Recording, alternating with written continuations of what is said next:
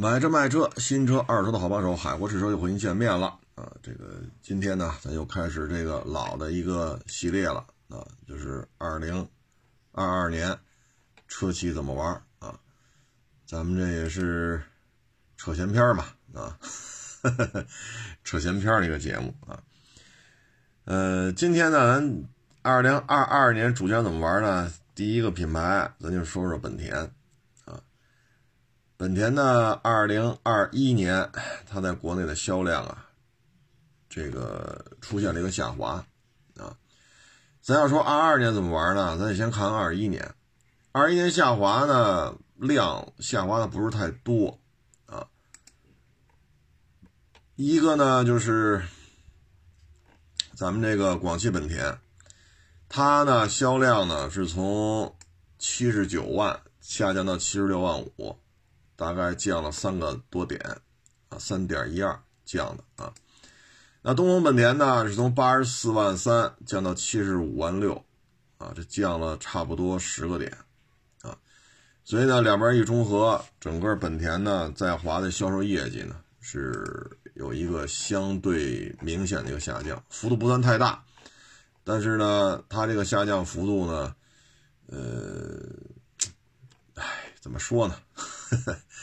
这个事儿吧，主要原因在于什么呢？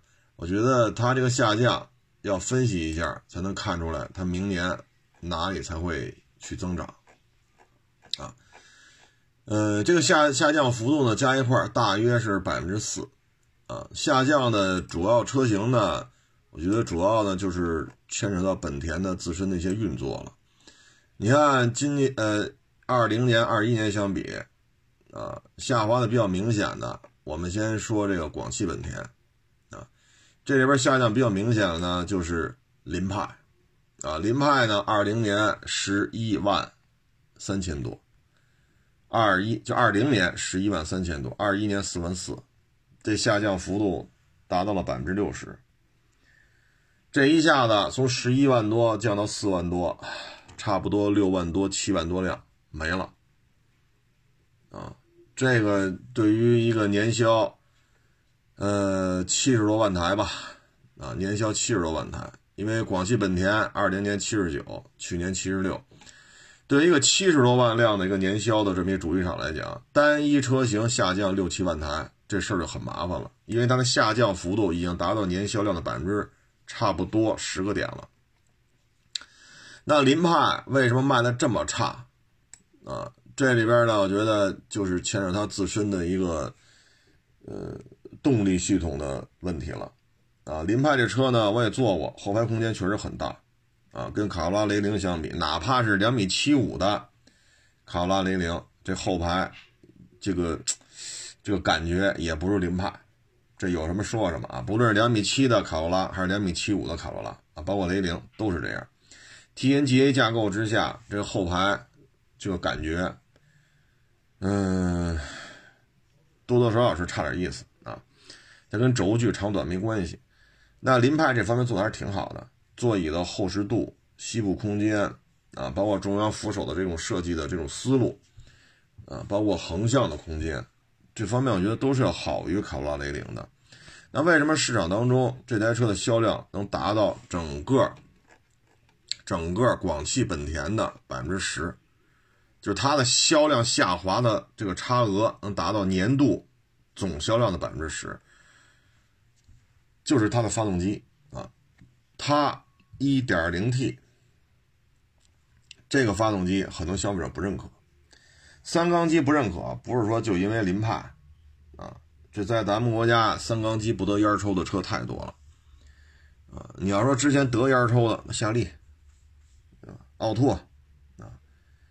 那会儿是没办法，啊，那会儿是没办法，啊，那现在呢？这经济形势不一样了，现在开小车，开三缸车，心理上多多少少有点不接受了，啊，所以呢，咱这个车它就死认这 1.0T 三缸机，这本身就是一个失策，啊，来这种这个圈子里啊，玩三缸机玩线了的，就往前倒。四五年的时间之内啊，这个我就不在这举例子了啊。所以呢，就是这么小的车，你再看一下卡罗拉雷凌，啊，你包括轩逸，啊，包括朗逸，这些车型跟凌派级别差不多，但为什么人家的销量都很好？啊，凌派一年卖四万四，你要对于轩逸也好，对于朗逸也好，人家一个月卖三四万辆，人家这个量没问题，啊，个别的时候，个别月份轩逸能过五万，轩逸能接近五万。啊，就是那个朗逸能接近五万，轩逸能过五万，也就是你林派干一年，人家一个月，甚至于像轩逸牛的时候，一个月的量都比你一年的量多。这个问题离不开发动机这一点，你怎么绕你也绕不开三缸 1.0T。啊，轩逸主打的什么呀？就是个1.6自吸四缸，这就是它主打的发动机。朗逸呢，一个1.5四缸自吸，还有就是涡轮增压，但是那个保有量不大，基本上还是吃自吸的多。那不论是自吸还是增压，朗逸主推的还是四缸机。卡罗拉雷凌啊，说一个月卖四万多，目前看有难度。但是卡罗拉加雷凌，一个月四万台，轻轻松松的。啊，咱就别说那两米七五的了，啊，如果把两米七五加进来，销量更高了。那这里边呢，我们就发现一个问题，就是丰田有 1.2T 四缸这玩增压的，1.5三缸自吸，啊，还有1.8混动。也就是说，在这个级别车型当中，轩逸是一款发动机，四缸自吸1.6；朗逸呢是有增压有自吸，到卡罗拉雷凌呢是有自吸有混动有增压，所以你发现没有，发动机的供应量会很多。而到了两米七五的卡罗拉雷凌，那发动机就变成二点零四缸自吸了。将来有可能也上混动啊，就两米七五的有可能也要上混动，但那个混动是一点八的还是二点零的，这咱不好说。也就是说呢，发动机三缸这是一个致命的问题啊。那很多网友说，那不是有混动吗？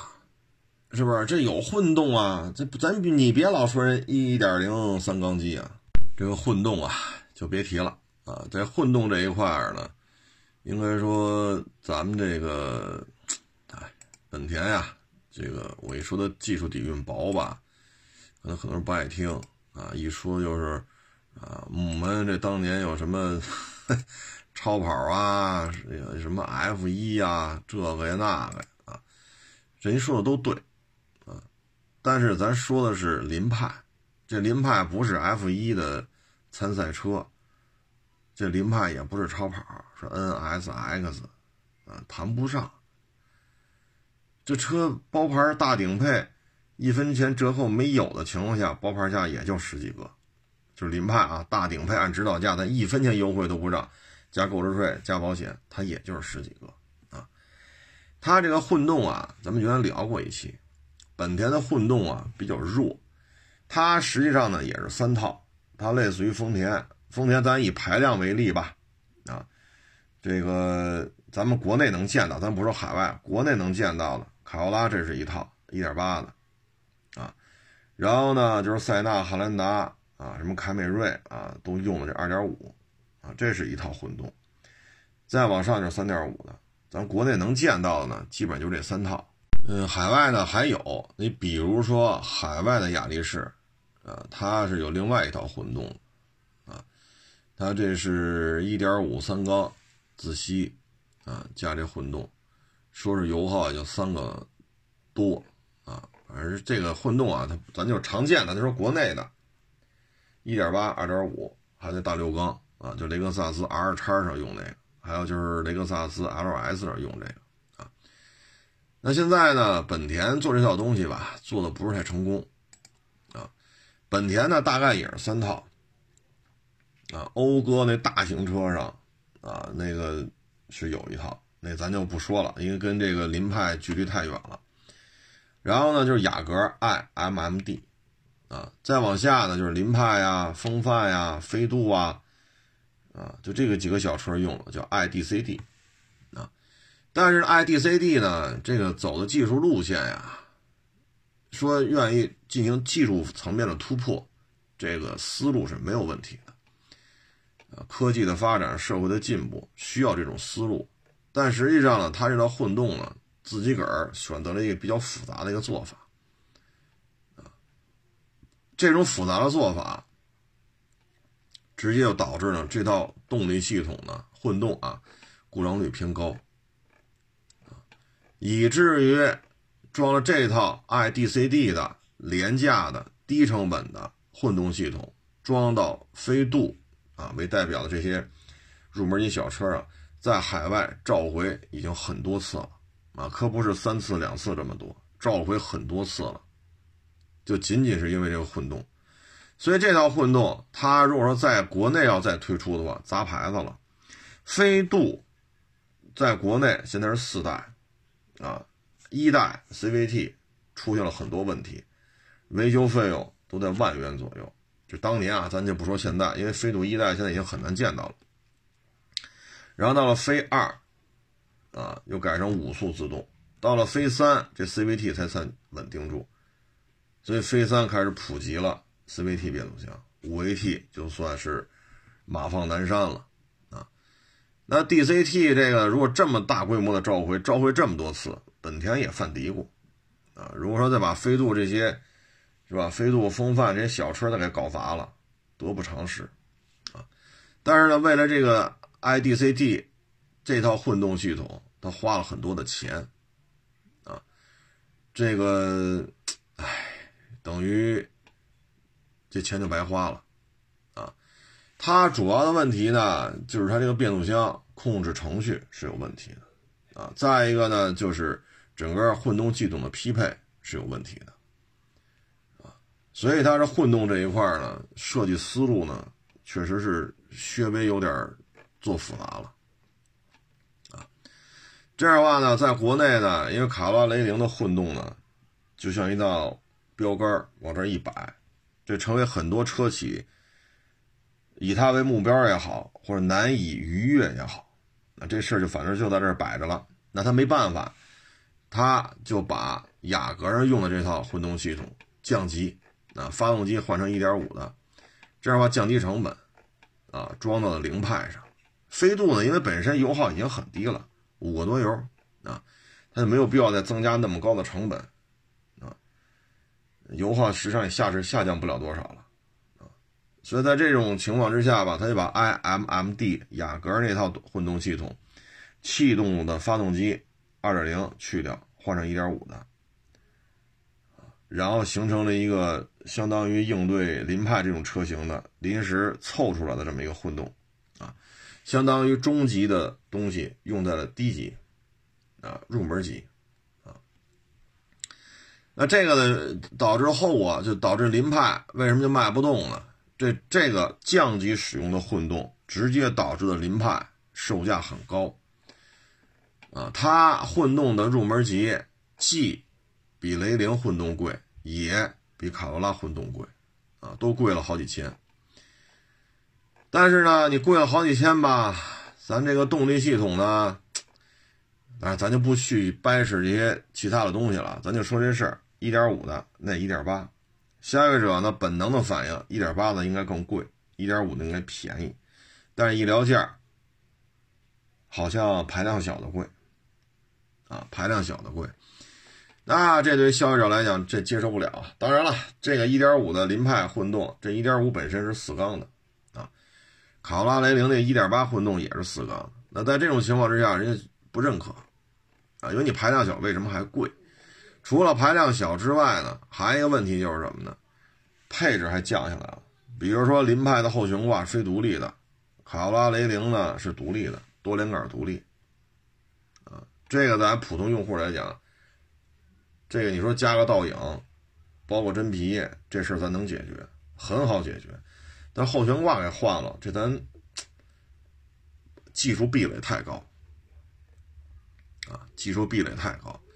还有一个那是气囊，凌派的入门级呢只有四个气囊，而卡拉雷凌呢是一大堆气囊啊，西部气囊啊，什么副驾驶坐垫式气囊啊，啊侧气帘啊，这个那一大堆。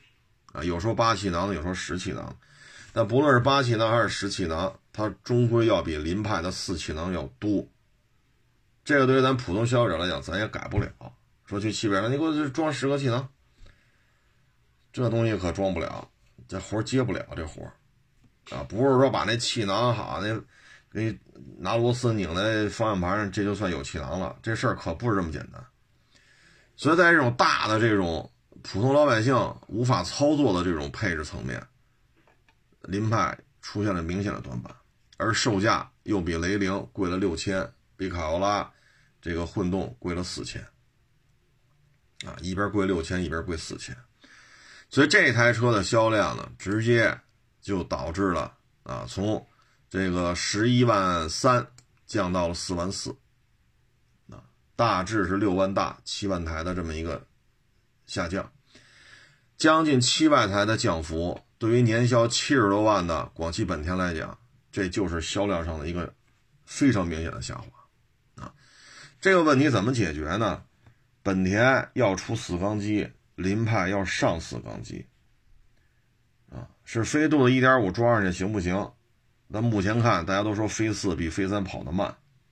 那飞四、飞三，这毕竟是个两厢嘛。那林派毕竟轴距超过两米七了呀，它是个三厢啊。所以你要把飞四的机器怼到林派上，林派这个动力表现会更差啊，因为那个轴距才多长，这轴距多长？这个体型差距很大了。那现在本田呢，因为它这发动机从简，一点零、一点五、二点零。啊，基本上就这点东西了，所以你让它上 1.5T 吧，那这车，哎呀，那跟思域区别有多大呢？对吧？毕竟思域是秒天秒地的呀。如果你上了同样的动力系统，那凌派怎么定位啊？因为这车卖点不是动力，它的卖点就是后排很大。你觉得思域后排不舒服？那你就买一凌派，这后排舒服，所以动力系统做成一样了，这对于本田来讲呢，多多少少心里吧也是有点犯嘀咕啊。那这车呢十三万多啊，所以这对于本田来讲，嗯，确实比较麻烦啊，确实比较麻烦。嗯，如果说换成，哎呀，它也没什么可换的，现在。啊，你知道这这这这是现在最根儿干的地方，啊，所以对于他来讲呢，现在解决的方法就是换发动机，然后呢，把这混动，啊，中端车型的混动降级使用到凌派上，这成本现在是降不下来的，所以混动这个圈呢，它跟卡罗拉雷凌去 PK，它是 PK 不过的。现在解决方案就是 1.0T 之外，能不能提供一个动力别太差四缸机？然后还跟型格、跟思域得拉开差距啊，这些都是需要本田去解决的。否则的话，这七万辆左六万大不到七万啊，咱就凑合这儿吧。就这七万台的差距，如果有，那它就不是说七十九变七十六了啊，它就会从七十九变成八十多万了。但是现在是从七十九万辆变成了七十六万多辆。啊，如果林派做起来，它就突破八十万台大关了。但是现在这个问题很显然是卡在本田就这种小车上发动机，啊，这个技术储备薄弱的这个卡在这儿了。你像卡罗拉雷凌在国内，一点五三缸，一点六四缸，一点八四缸，一点二 T，一点八混动，这是国内卡罗拉。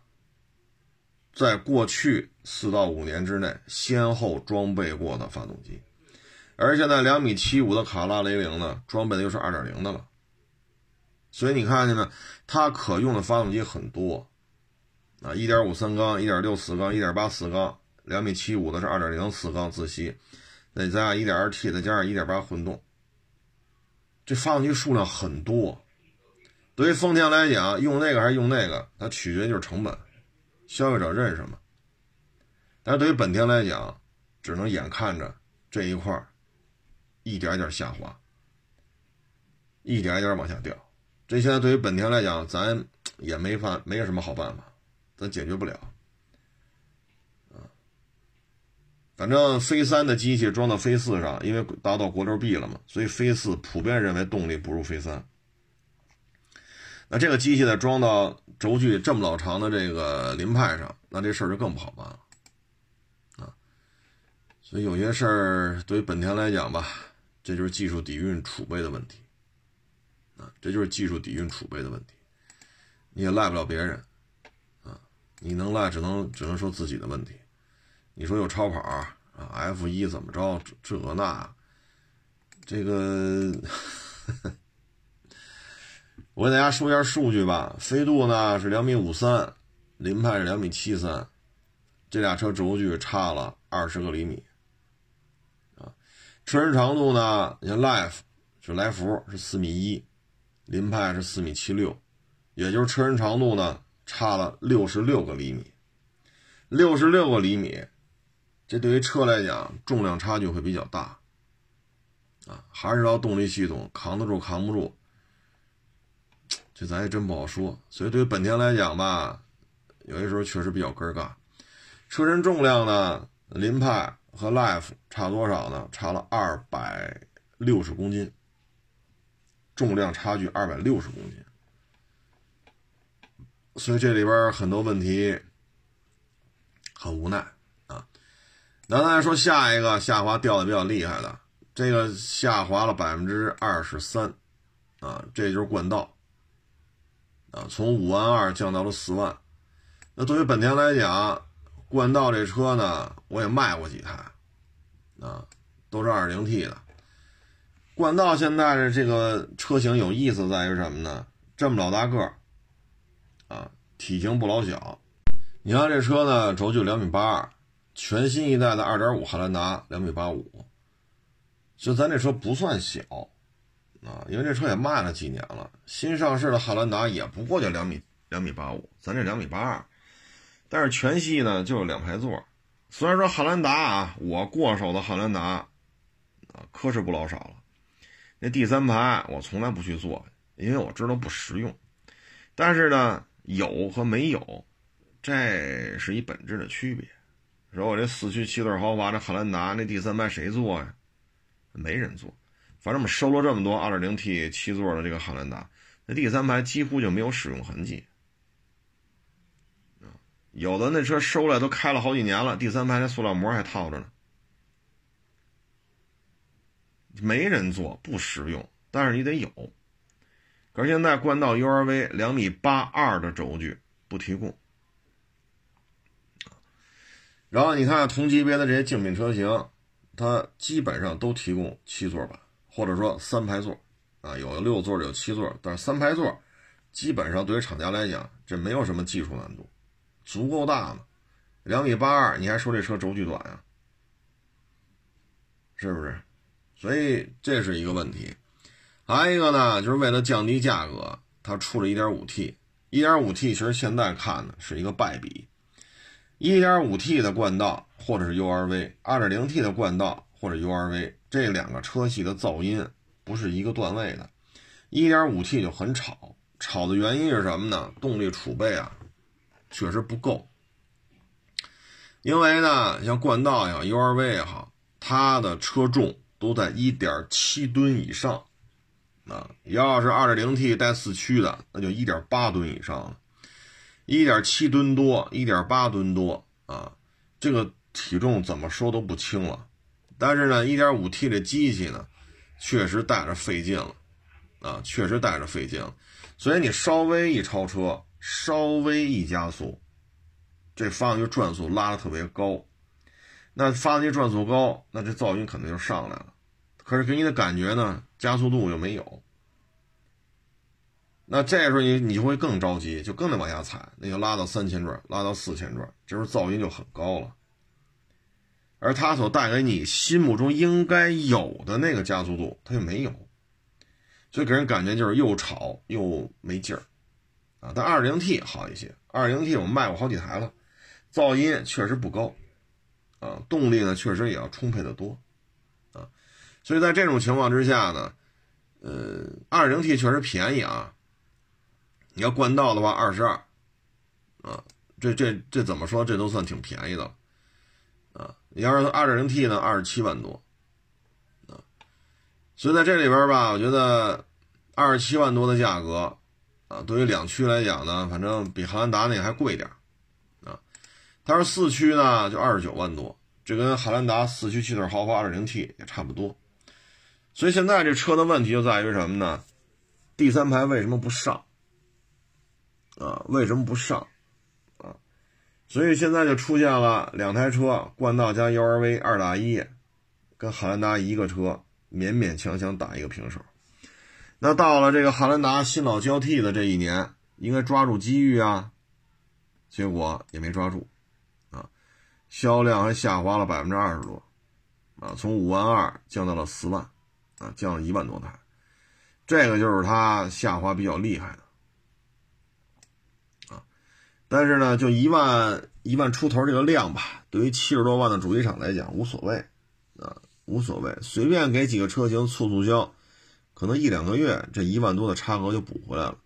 但是凌派这个差了将近七万台，这确实难度就比较大了，它能占到年度基数的接近十个点，啊，接近十个点了，啊，其他的车型吧表现还都可以。雅阁呢是二十一变成二十，啊，降了就说一万台吧，这个可以忽略不计，啊，然后这个皓影呢增加了百分之八，从十三变成了十四，啊，这个皓影混动增加的比较多，从两万四变成了四万，啊，所以说呢走混动路线会增加一些销售量，啊，因为皓影卖了十四。混动卖了四万，就合到十八万多辆，这个成绩也可以了。然后就是小型车飞度，啊，从六万变成了九万，这增加了百分之五十三。这就说明什么呢？飞度的优惠一旦开始放量之后，当都是七万多提裸车的时候，虽然说八幺八的飞度配置差很多，但是它毕竟大，毕竟款型新。对吧？八幺八的说说优惠个三千、五千、六千，你随着优惠幅度的增加，销量就是在增加。啊，配置低确实低，一把钥匙没备胎，USB 接口没有，收音机没有，喇叭也不给你装，啊，后风挡雨刷器也没有，确实配置差点啊，就是个液晶屏啊，四个气囊啊，是吧？但是只要优惠到，这车就走量，这是很清晰的一个走走势，优惠一千。三千、五千、六千，甚至有的地方到七千，销量就在上升。啊，优惠增加之后，飞度的月销也能做到一万台了。所以这台车呢，如果说今年配置能不能增加一点？比如说对于八幺八，咱出一个年度款，后风挡雨刷器啊、USB 接口啊、收音机啊，就这这个几个面上的东西，咱给它加上。如果还能保持这个优惠，说裸车优惠还能超过五千，那这车今年的销量，去年不是卖了九万六吗？那今年飞度的销量就有可能突破十二万，就有可能突破十二万。啊，如果它从九万多变成十二万，那可以适当的弥补凌派大幅度下滑所带来的产能下滑，啊，就销量下滑带来的销量下滑啊。所以飞度如果八幺八这个。这个把后风挡雨刷器、USB 接口、收音机和喇叭加上的话，应该会有些促销啊，就会有一些销量增加啊。我觉得从九万多变成十二万辆以上不难，不难啊。当然利润不高啊，这有什么说什么，这利润不高。至于网上说啊，这飞度是赔钱干的，那纯粹扯淡，那纯粹扯淡啊。这东西它可不是赔钱的。啊，它可不是赔钱的。剩下的奥德赛呢，变化不太大，啊，四万多还是四万多，啊，四万二变成四万三，区别不太大。啊，奥德赛呢，主要就是这车小，对于家用来讲呢，小也许是个优势，GL 八长，塞纳长，嘉华长，那一般停车位也停不进去啊。所以在这种情况之下，应该怎么办呢？我们需要一个相对小一点的啊七座 MPV。我们也知道第三排坐的人后备箱放不下东西，但是我们停车位放不下五米多长的车，所以奥德赛是有市场空间的。但是现在奥德赛的问题在于什么呢？吵、颠，吵、颠。用了混动系统之后，城市里开还是可以的，但是一旦上了高速，依然存在这些问题。所以这个对于奥德赛来讲，它现在也没有什么实质性的。也许下一代奥德赛就是纯电的了，可能本田觉得，哎呀，就这么着吧，纯电还不知道上哪儿弄去。油车的发动机也放弃了，纯电的没招没落了，所以对于本田来讲，可能现在就这种就有点不上不下了，啊，不根不嘎了。所以奥德赛就就这样了，啊，改不来改不去，增加点配置，外观内饰改不改吧，就这么着了，啊，反正我就卖个小，他们都卖个大，我卖个小，啊，这个呢就是广汽本田的。啊，然后咱再说这个东风本田。东风本田呢是从八十四降到七十五，掉了差不多百分之十。这里边销量掉的最狠的呢是这个思域。啊，思域的销量呢从二十三万四降到了十五万四，销量下滑百分之三十四。啊，这个下滑呢跟它今年换款有关系。啊。这个算是换代了啊，所以牵扯一个上一代的停产，下一代的准备，产能爬升啊，所以二十三掉到了十五万四，二十三万四掉到十五万四啊，差不多下滑了八万台。这个呢，就是看吧，因为今年的话，相当于型格加思域啊，等于双车战略嘛。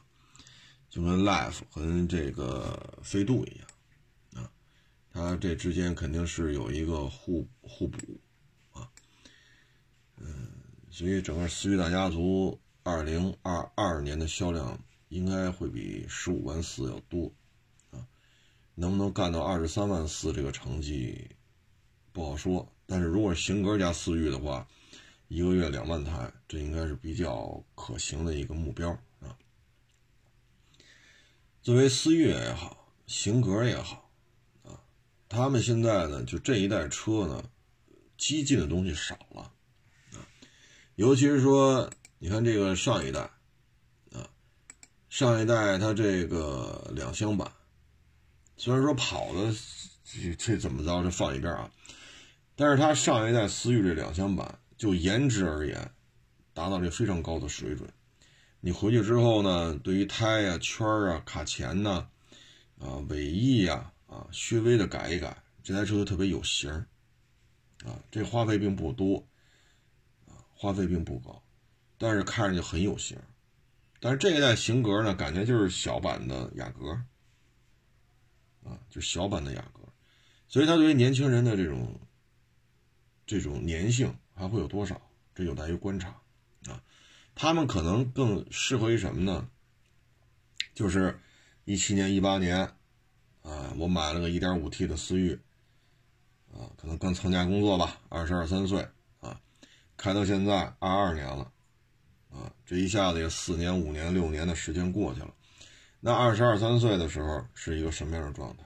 那现在呢？可能娶了媳妇了，可能今年要小孩了，或者今年媳妇怀孕了。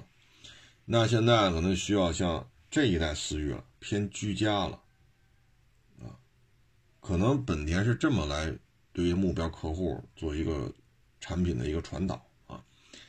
那实际上呢，虽然说出生率下降了，但是半大小子年年有，啊，半大小子是否还认可这个车？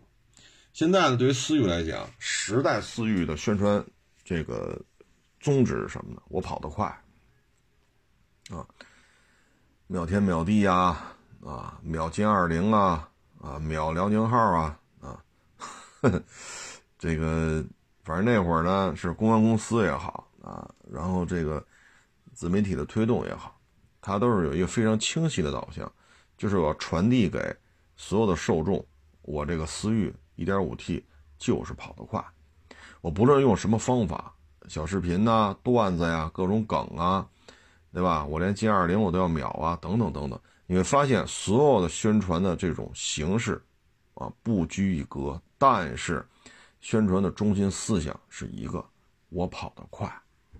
这就是厂家运作之后要达到的一个效果，事实上达到了，啊，那这一代思域呢，这个造型，啊，这个咱就看吧，咱就不清楚这一代，呃，这一代思域厂家对于这个这块是怎么一个定位了啊？到了新的一年吧，现在的问题就是竞品车型越来越多了，跑得快的车也越来越多。啊你比如自主品牌，现在除了领克零三加，还有这个广汽传祺的影豹，啊，然后包括韩系的，现在现在推叫伊兰特了啊，呃，包括这个速腾，啊，等等等等，很多车型呢，现在的动力其实也不算慢，这个对于思域来讲呢，如果说五六年前，他跟这儿天天。通过各种手段嘛，就运作，我比谁跑都快。那到了二零二二年，首先这个产品本身，它这种小号雅阁的这种感觉，你再去宣传它跑得快，就跟这个产品本身给人的视觉感受是否匹配啊？这就好比我说陆巡省油，陆巡就适合上下班代步，就可省油了。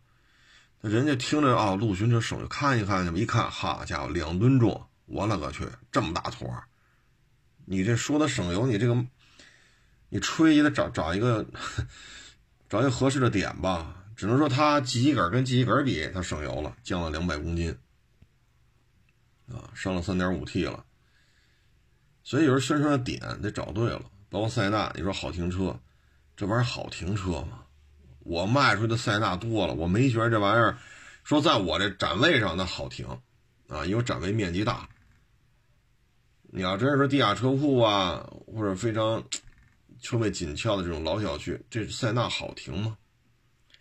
开起来灵活度不差，但真到停车位的时候，长宽高是多少？特别是长和宽啊，所以呢，思域来讲，新一代的宣传吧，这确实是个事儿。然后就这车而言吧，我现在也是，就是这个思域这一代啊，它呢有进步吗？有，就 1.5T 了，啊，1.0T 给取消了，然后全是 1.5T，啊，这个倒是好。然后分低功高功啊，这是可以作为一个借鉴，就是 1.5T 的低功可以给林派，啊，这样避免大家对于三缸 1.0T 的不认可，也避免混动版本成本太高。导致成本又高，配置又低，它其实可以尝试用 1.5T 低功去林派去试一试，但是不知道本田有没有这个想法啊？呃，所以这个通过这个，我们就是借鉴一下凌派，也许通过 1.5T 低功版本，也许能拉凌派一把啊，就是180 Turbo 嘛，180 Turbo、240 Turbo 这一代就没有 1.0T 了啊。那这车呢，查来查去。好像思域二零二二款的零百测试数据没找着，反正看了看几个大网站吧，这个二零二二款的试驾文章呢都是去年夏天发的，九十月份嗯，但是确实没找着零到一百是多少啊，有可能这一代加速性能就像飞四跟飞三似的，有些差距吧，啊，所以厂家都不这么推了。而且现在小视频啊、自媒体啊、短视频啊、微博啊，我们现在没有看到说厂家天天吹十一代思域秒天秒地啊，所以它的卖点可能在做调整。但是对于半大小子来讲，他们是否认可这个变化啊？更居家了，他们不认可怎么办啊？但是呢，我还是刚才那个判断吧。就是思域呢，现在是从二十三万四掉到十五万四。它如果加上型格的话呢，我觉得二二年突破二十万问题不大，啊，能不能做到二十四万呢？值得期待，这个应该是没有太大的问题的啊。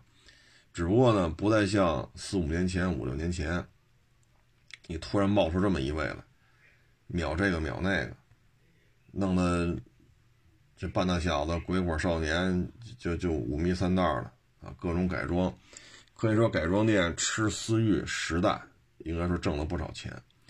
然后呢，改装店吃飞度第四代也挣了不少钱。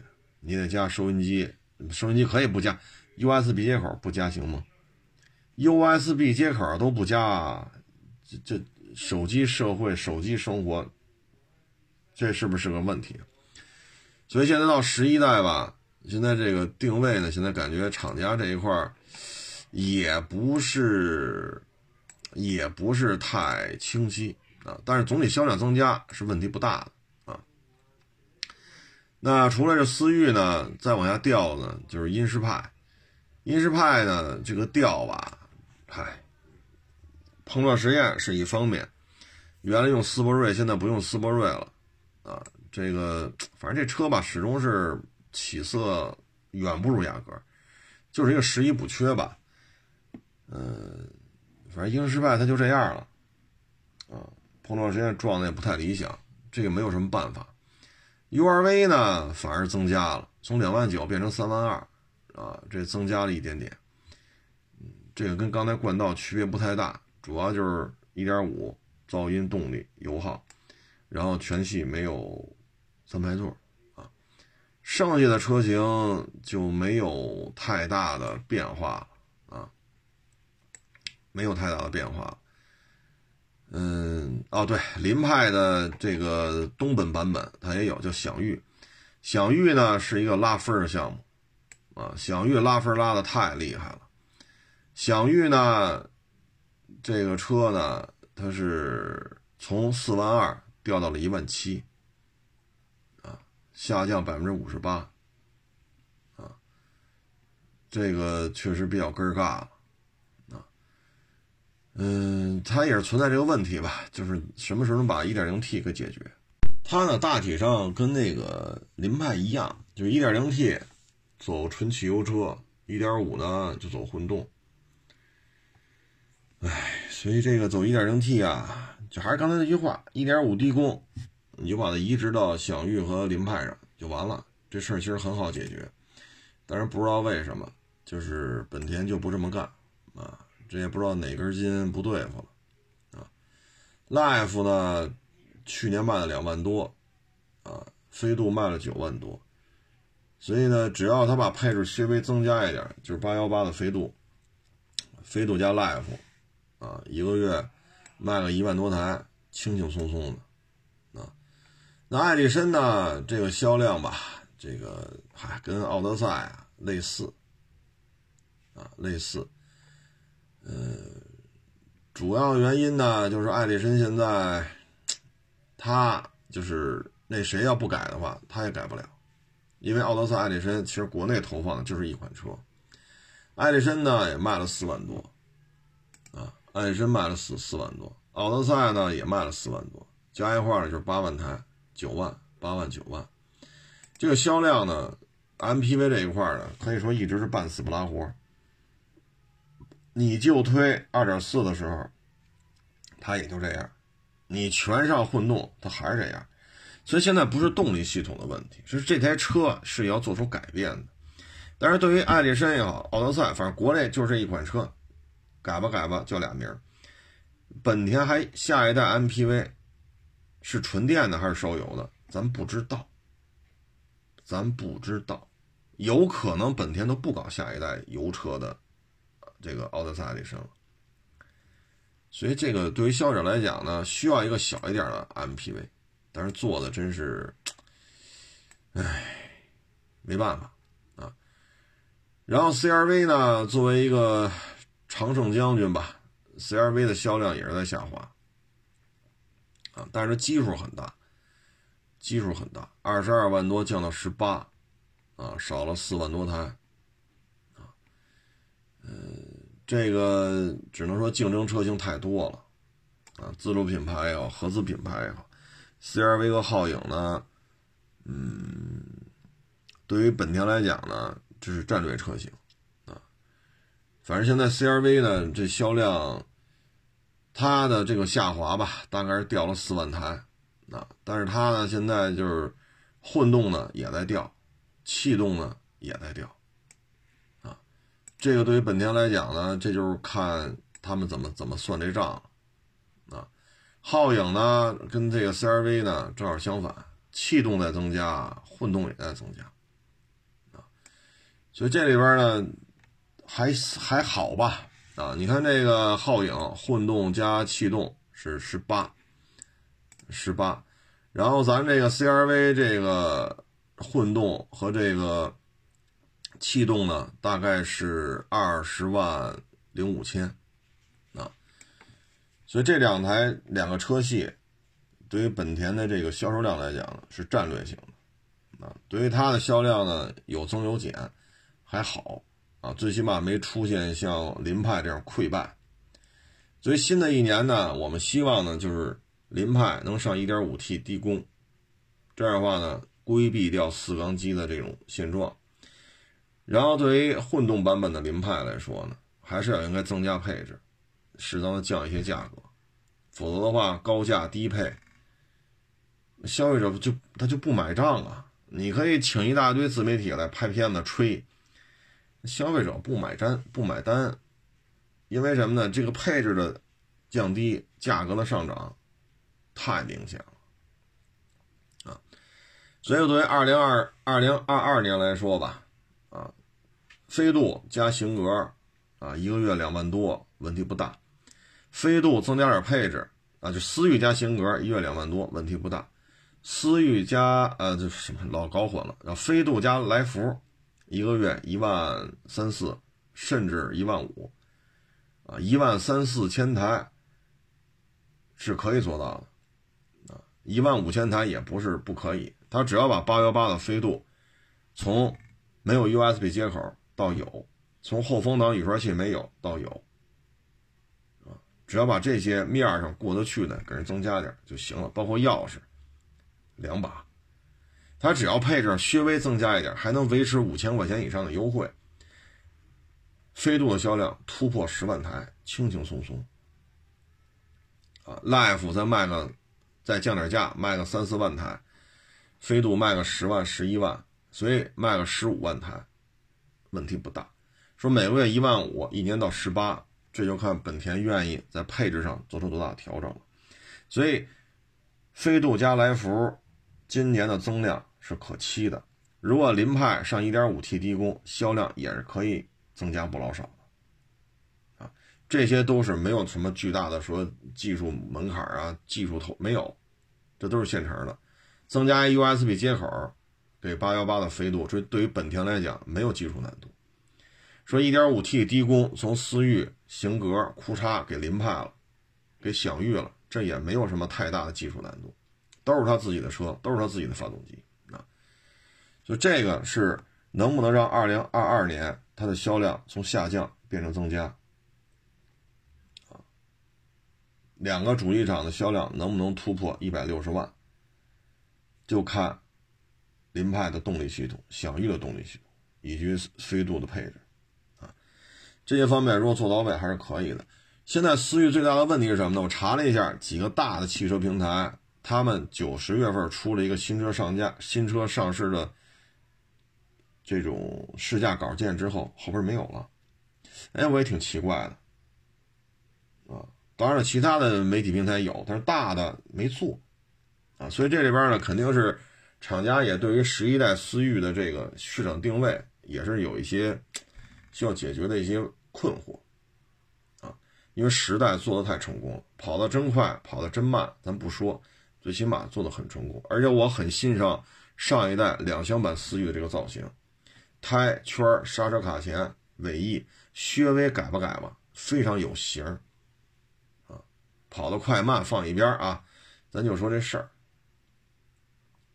但是十一代现在厂家可能也没理清楚，我也希望厂家呢对于十一代思域呢及早做出一些市场上的一个定位啊，然后接着商务小视频啊。但是现在这车呢，我个人感觉有点跟凌派重合了，它相当于一个更加精致、款型更新的凌派，它的定位跟凌派重合了。大家琢磨琢磨，是不是这么回事？但是你要一刀切把凌派享域全部干掉，那对于他来讲销量又得往下掉，凌派加加享域好歹也好几万台呢，所以这里边呢，这车的过于的居家，啊，过于的沉稳，过于的温和，实际上产品序列十代和十一代出现了比较大的偏差，所以这个是一个点，看他怎么来解决，然后再说一下本田的摩托车，本田摩托车的销量呢？去年是一千五百一十万辆，啊，大致是这么一个数，啊，大家一听了不得了，一千五百多万辆，哎呦我老天！那咱们国家呢？各位啊，咱们国家，呃，卖的最好的是那个雅迪，啊，卖的最好是雅迪啊，雅迪的销量啊，跟这思域相比啊。只有人家的几分之一，啊，只有人家的几分之一，就这里边呢，就是有一个巨大的差，啊，咱们雅迪卖了六百多万，本田卖了一千五百万，啊，然后呢，第三名是印度的，卖了不到五百，豪爵呢卖了一百多万辆，排第七，第十名呢是小牛，啊，第十名是小牛。啊也就是大几十万，百十来万吧，啊，所以呢，我们能看出来，本田在摩托车销售圈子里呢，应该说是没有对手，啊，没有对手。第二名雅迪，第三名是印度的，咱们是六百多一点，印度那卖了不到五百，加一块一千一，本田一人一千五，你明白这意思吧？等于第二名、第三名加一块还差四百万辆。啊，所以本田在摩托车圈里呢，目前看是没有竞争对手的，啊，呃，但是呢，再再找补一句，这台车，啊，什么这台车，这个本田摩托车，它已经下滑了很大很大很大的一块这个这个，就销量从两千万以上降到了一千五百一十万辆啊。所以这里边吧，就能看出来，本田的摩托车销量掉的是比较厉害的，啊，掉的是比较厉害的。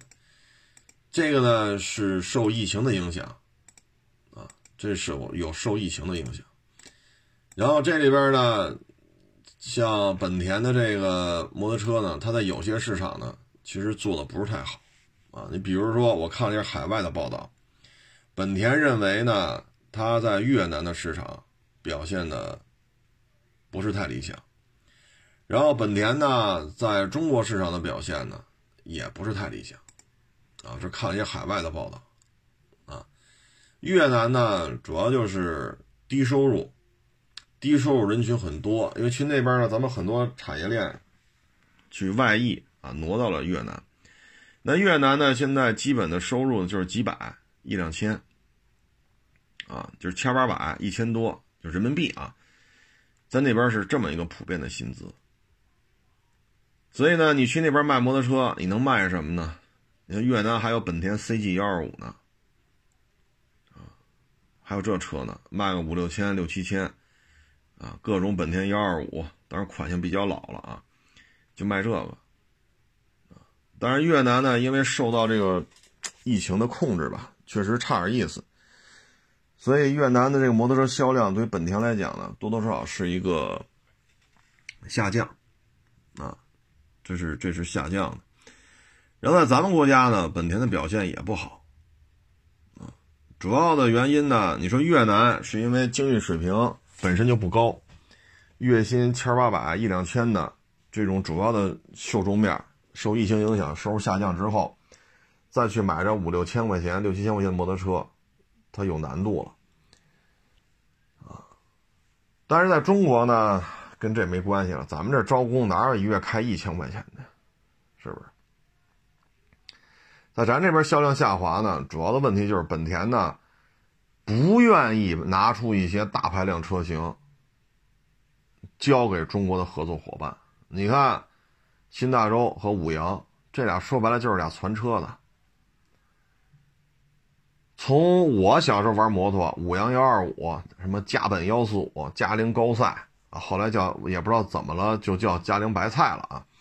我们那时候叫高赛，啊，五羊幺二五，啊，天虹九零，啊，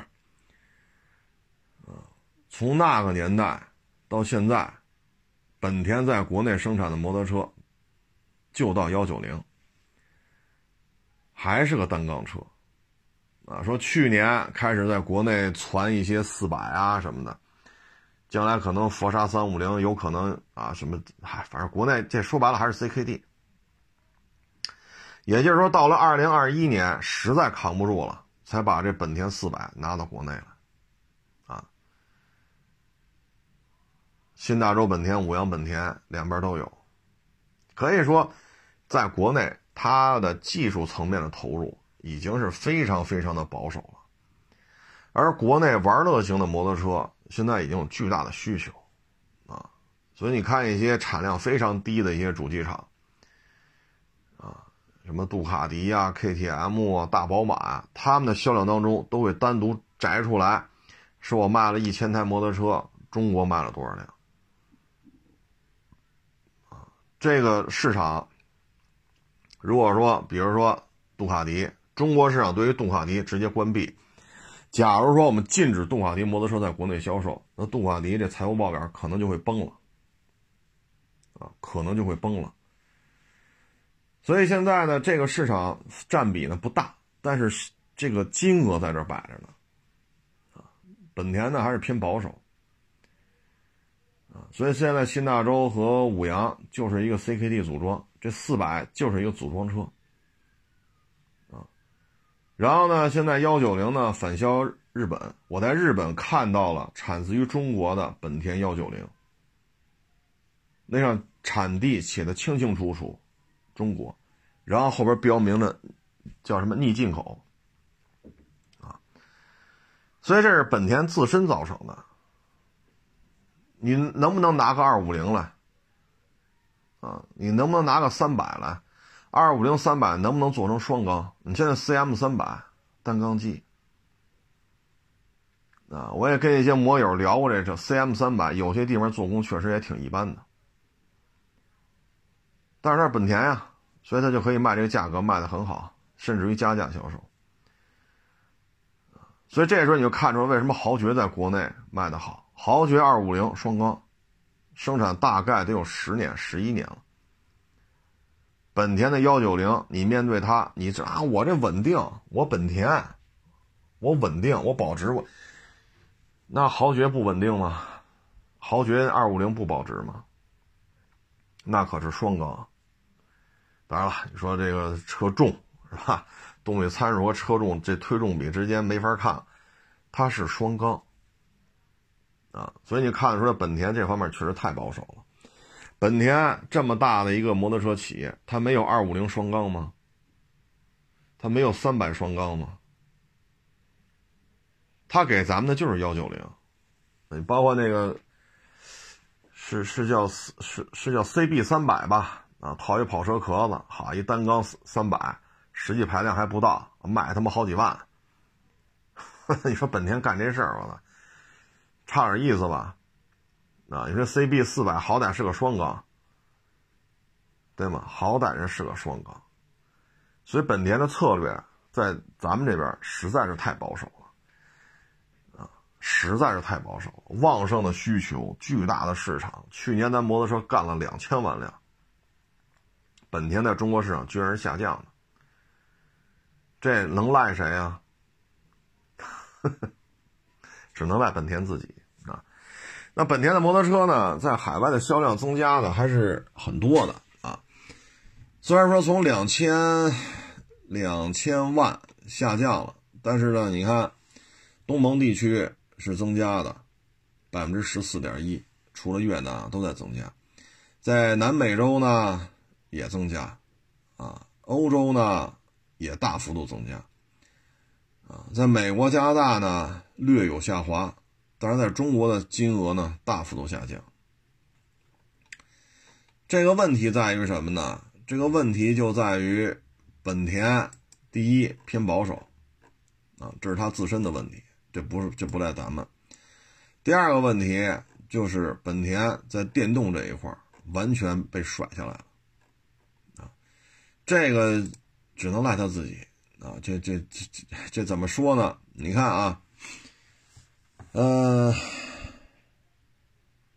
本田排第一一千五百一十万，第二名是雅迪卖了不到六百万，第十名是小牛百八十万，世界摩托车前十大销量主机厂当中有仨是中国的。而这三个中国当中，又有两个只生产纯电的，雅迪和小牛只生产纯电的。那也就是说，全十全球十大摩托车主机厂当中，有两个是纯电的，而这两个都是中国的。这个就反映出汽车圈子里边，本田也好，丰田也好，尼桑也好，玩纯电玩不利索，到了摩托车圈还是这样。啊还是这样，所以这个就是对于本田来讲压力很大啊。现在本田像纯电的摩托车这种转变吧，确实它也是有难度，因为现在本田的电动汽车，本田居然啊，居然拉着通用呢。这个，在我看来啊，就是真是没招了，咱不能拉着拉着他们呀，是不是？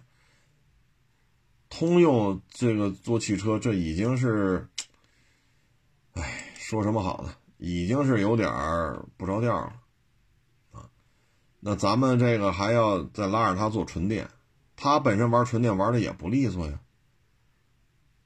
那你说拉着他干图什么呢？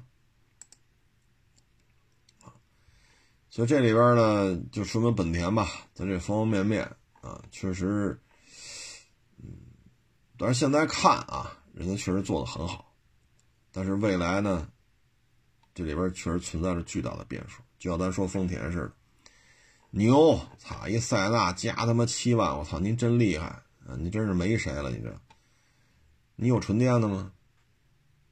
没有，啊，没有纯电。那再过几年，国家对于新车销售开始强制要求纯电占比是多少？那作为丰田怎么办？上哪儿牛去？现在北京已经是三七开了，一年就给今年就给十万个指标，只有三万个指标是油车，七万个都是电车。一旦细化到主机厂了，说你这啊，一年一百万辆，五十万辆必须是纯电的。那坏了，这丰田立马歇菜。本田也存在这问题。你看这摩托车就是一千五百万辆，这神一样的存在，我们必须仰视啊！它有很多非常好的、非常有特点的车型，不论是像金翼这样的啊，还是像 CM 幺幺零零这样的啊，还是像飞霜这样的，还是像 CG 幺二五这样的，它有很多很多车型。这个咱们毋庸置疑，它的实力我们只能仰视。但是呢，在纯电这一块真的是不行了，啊，你看雅迪都干到六百多万了，假以时日，像雅迪这样的突破一千万辆，不是，不是什么胡说八道的事。这会大量的侵蚀本田的市场份额，它从两千万掉到一千五，雅迪干到六百多。这实际上有限的，因为疫情嘛，大家收入都下降，有限的购买力或者相对收缩的购买力当中，本田的订单就没有被雅迪抢走了吗？那雅迪的电动，这这这小小小雅迪电动的，它没有卖到金翼这个价格吧？它也没卖到飞霜这个价格吧？这雅迪电动车这这太常见，它这车怎么卖？它也没卖到说 CM 三百。啊，咱就别说 C M 幺幺零零了，C M 三百的价格，雅迪也卖不到。所以对于本田来讲，走量的车型就是这些低端车，啊，一两千美金、两三千美金，就是这些车型是走量的，挣钱。金翼肯定挣钱啊，这还用说吗？但是走量的是什么呀？不能说靠金翼走量吧，这咱消费不起。那这些低端的一两千美金、两三千美金的车型，被雅迪、小牛疯狂的蚕食，而且这种势头非常的强劲，摁都摁不住。所以未来本田摩托车，它六缸也好，四缸也好，四几个缸吧，反正几个缸它它都能弄出来。这个只能是守住皇冠上的钻石，守住那钻石了，所以未来本田摩托车的销量呢，还是看衰，但是核心技术上它依然很强大，因为油转电。整个日系，不论是造摩托车的、造汽车的，全都落后了，全都被落下了，啊！所以作为本田来讲，它的摩托车啊，咱说了汽车，咱也说说摩托车，毕竟这都是本田他们家买卖。就说这里边这个事儿吧，啊，对于本田来讲，不加快电动化，它是一点办法都没有，啊，一点办法都没有。所以现在这个摩托车圈里边呢，损失了两百万的销售额，雅迪干到了六百多万，小牛干到了百八十万，啊，这个就不是说啊，你换个发动机。啊，是不是？你你这个两把钥匙，你别一把钥匙，给给两把钥匙，增加 USB 接口，这在汽车圈里，在飞度八幺八上可以这么做，啊。上一个 1.5T 低功，在凌派和享域上可以这么做，但对摩托车来讲，本田很尴尬，啊，嗯，大致这么一情况吧，啊，因为两千年摩托车的这个销售额，应该是本田，呃，应该是本田过去五十年当中最差。而雅迪的表现呢，又是过去当中最好的，此消彼长，所以这种巨大的这种江湖地位的这种变更，当然现在人家还是老大啊，人还卖一千五呢，咱雅迪才六百多啊，雅迪加小牛也就是七百万，但是这种江湖地位啊，出现了明显的要动的、要变的这种趋势，这是让。日本也好，美国也好，欧洲也好，让这些发达资本主义国家实际上心里是很不甘的，但是他又没有办法，啊，你说电动车、动力电池，啊，电机，啊，相关的这些电动汽车需要的这些专有的这些零配件、核心技术，你敢说把中国封杀吗？任何一个主机厂都不敢。你包括两轮电动。谁敢说我封杀雅迪、封封杀小牛、封杀一切来自于中国的相关技术零配件？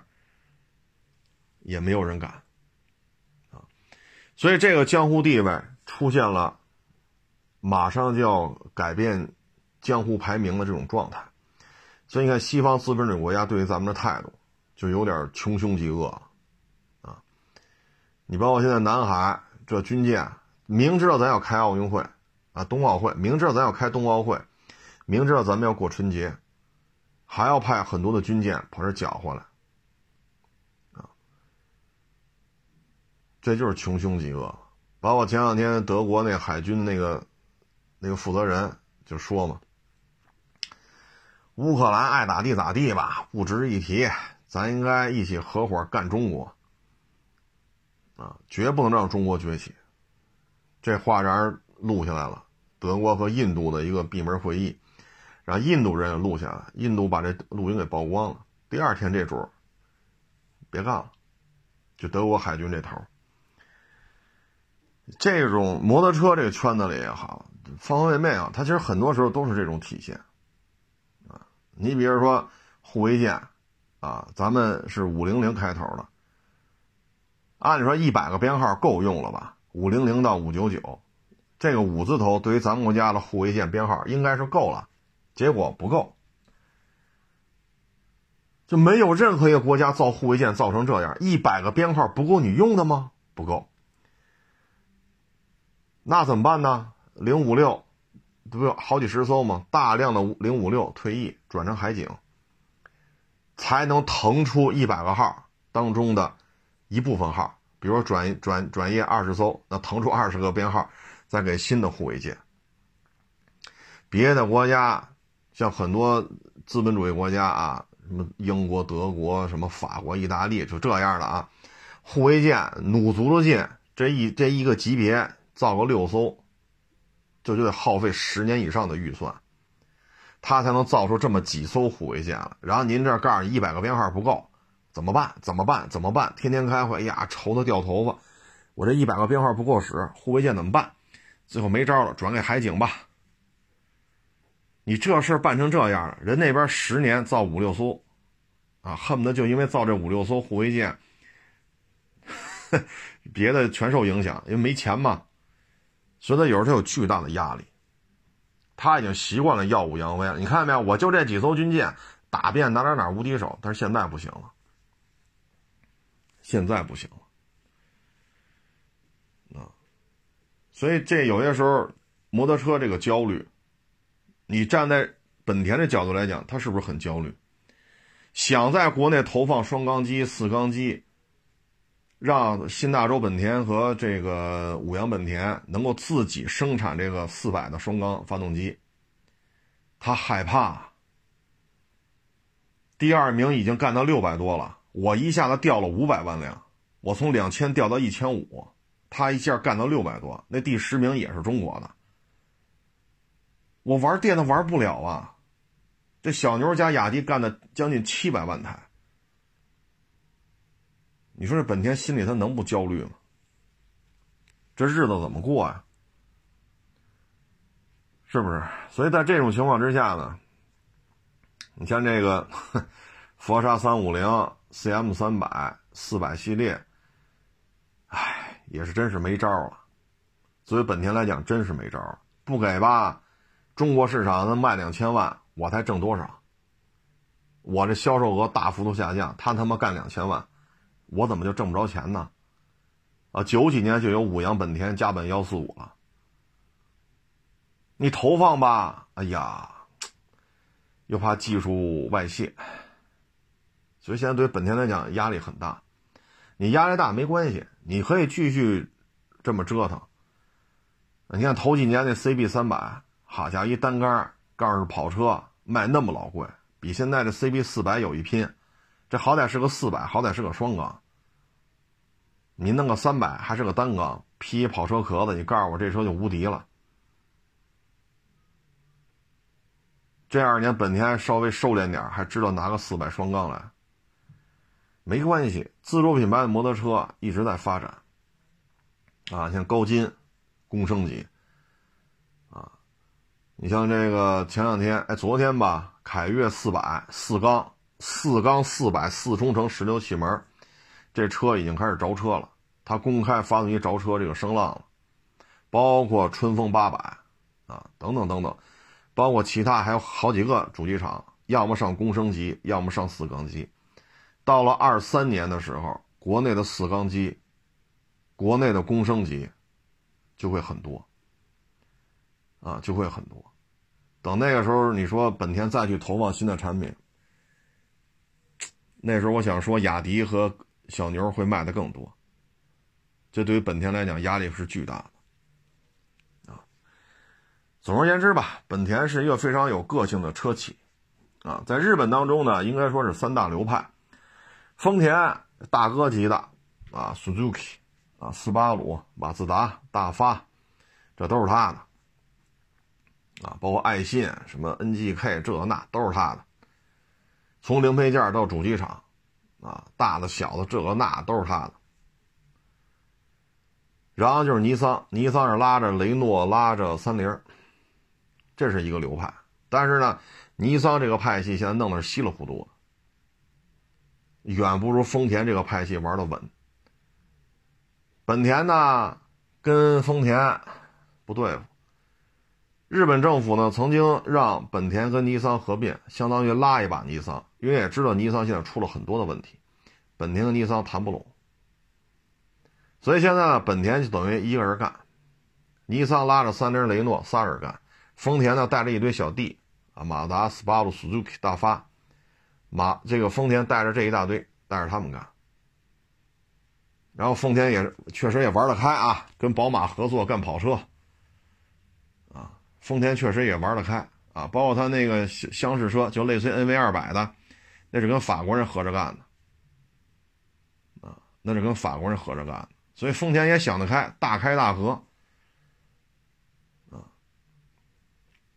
本田确实有点势势单力薄了，所以说电动车拉着通用嘛。其实他还不拉着比亚迪干呢。那通用玩电动车也不着调啊。在美国本土，通用的电动车跟特斯拉比，那差距不是一点半点儿。那你本田跟着通用混，能干出什么来？通用的品控好吗？是不是？所以现在本田确实有点势单力薄。说当年的高光时刻，什么 S 两千呀，NS 叉啊，是吧？什么 S H A W D 啊，这种超级四驱啊，这些都是事实。但是现在的现状就就是这样，从摩托车到汽车就是这样。汽车呢还是有一些回旋余地的，但是呢，三五年之后，假如说中国政府要求你每卖出去一辆电动车才能卖一台油车，那对日系主机厂来讲，这就是相当于拉出去砍了。假如说过几年下这命令了，怎么办？怎么办啊？所以呢，他们这一两年之内回旋余地，两两三年之内回旋余地都是有的，没有问题啊。但是时间再拉长一点，很麻烦，很麻烦啊。行吧，大概其实就聊这么多啊。这些数据呢，因为统计口径不一样。所以呢，可能略有差，略有差异啊。这个大体上呢，就是我能查到就是这些，就跟各位做一个分享啊。也非常感谢，呃，从我想想啊，是零九年是一零年啊，我开始做电台，做到现在二二年，啊，也非常感谢这么多听众朋友这么多年来的支持吧。嗯，也先后合作了这么多。电台主持人，啊，这也对于我来讲也是有很多的帮助啊，也让我有很多的学习的机会。嗯，行，咱们今天这个二零二二怎么玩啊？今天开篇说的就是本田，然后每天一家主机厂吧，啊，说的不对的地方呢，也欢迎多批评指正啊。再次感谢大家的支持与捧场啊，然后提前给大家拜个年，祝大家新的一年呢身体健康啊，心想事成。升官加薪，健健康康。欢迎关注我新浪微博“海阔试车手”。